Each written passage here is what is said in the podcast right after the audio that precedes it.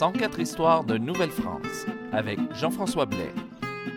Huitième histoire, le billard en Nouvelle-France.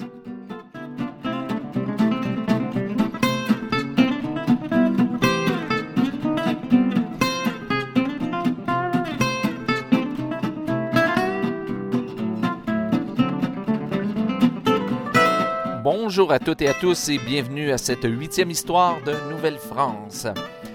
Le jeu de billard, ça date pas d'hier. Et en fait, à l'époque de la Nouvelle-France, on aimait bien le pratiquer. Ben, on, le pratiquait exactement comme aujourd'hui, c'est-à-dire en mélangeant souvent les plaisirs du vin et du jeu. Puis ça, autant dans les hautes sphères de la société que dans les plus basses. Et ça a été tellement populaire, en fait, que les autorités ont dû imposer des règlements et même sévir à l'occasion. Je disais que le jeu de billard, ça datait pas d'hier, mais justement, d'où ça vient?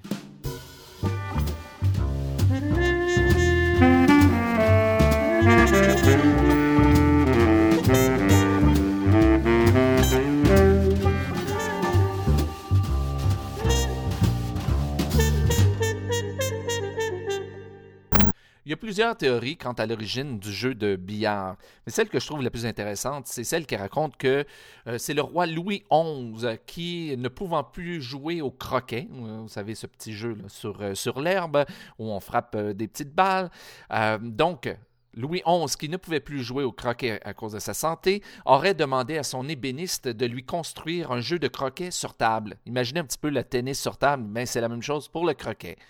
Puis c'était, c'est comme ça que le billard est né. Au début, c'était simplement une table recouverte d'un drap sur laquelle on poussait des billes de couleur avec des bâtons recourbés. C'était tout simplement ça.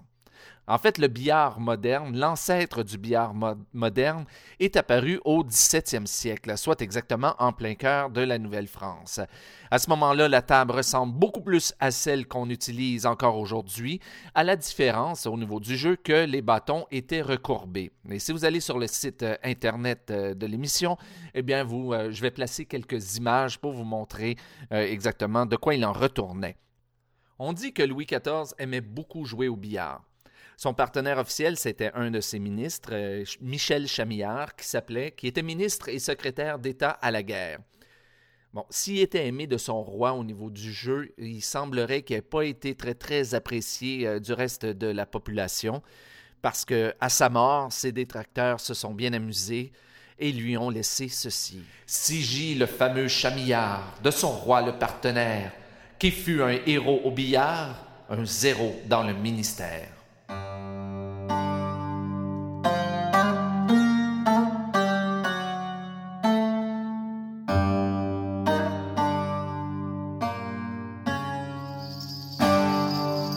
En France, le billard est resté la propriété exclusive de l'aristocratie jusqu'à la Révolution.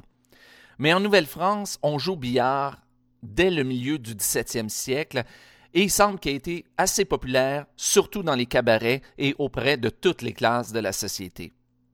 En fait, le jeu était si populaire que plusieurs personnes en oubliaient leurs devoirs religieux, ce qui était loin de plaire aux autorités. Et en 1714, la situation est telle que l'intendant Bégon fait publier une ordonnance qui en dit long sur l'état de la situation. Nous faisons défense à tout cabaretier, aubergiste et autres vendeurs de boissons, comme aussi à ceux qui donnent à jouer au billard, de recevoir chez eux aucun habitant les dimanches et fêtes pendant le service divin ou après la retraite battue à peine de prison et de vingt livres d'amende applicables aux sœurs de la congrégation et de plus grandes peines encore en cas de récidive. Mais 30 ans avant que Bégon publie euh, cette ordonnance-là, soit en 1688 à Montréal, il y a un cabaretier qui était nommé Abraham Bois qui a comparu devant le bailli et juge civil et criminel de la Seigneurie de Montréal parce qu'il avait laissé, soi-disant, des gens jouer au billard chez lui le lendemain du jour de Pâques, ce qui ne se faisait pas. À cette époque-là, les cabarets fermaient pas les dimanches et les jours de fête, contrairement à ce que Bégon a tenté d'imposer 30 ans plus tard. En fait, on pouvait ouvrir les cabarets les dimanches et les jours de fête, mais il était interdit de jouer ou de servir de la boisson pendant les heures des offices religieux, ça veut dire pendant les heures de la messe. À sa défense, Abraham Bois a dit qu'il avait demandé à ses clients d'arrêter de jouer. Mais ses clients, les joueurs en question, faisaient tous partie de la noblesse montréalaise.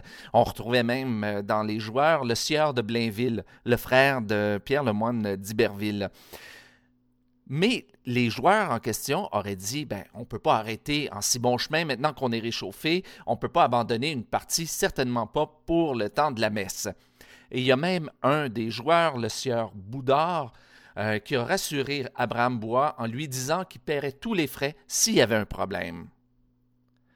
En bout du compte, Abraham Bois, le cabaretier en question, a été condamné à verser 20 livres pour avoir laissé des gens jouer euh, jusqu'à ce que le soleil soit couché et certainement pendant les offices euh, religieux. Malheureusement, les archives ne nous disent pas si le sieur Boudard a honoré sa promesse et a remboursé Abraham Bois. Et c'est ainsi que se termine cette huitième histoire de Nouvelle-France. Si vous avez des commentaires sur l'émission, je vous invite à vous rendre sur le site www.104histoire.com. Si vous voulez en apprendre davantage sur les ateliers historiques que j'offre aux écoles du Québec, je vous invite à vous rendre au www.communhistoire.com. Ici Jean-François Blais et à bientôt pour une nouvelle histoire de Nouvelle-France.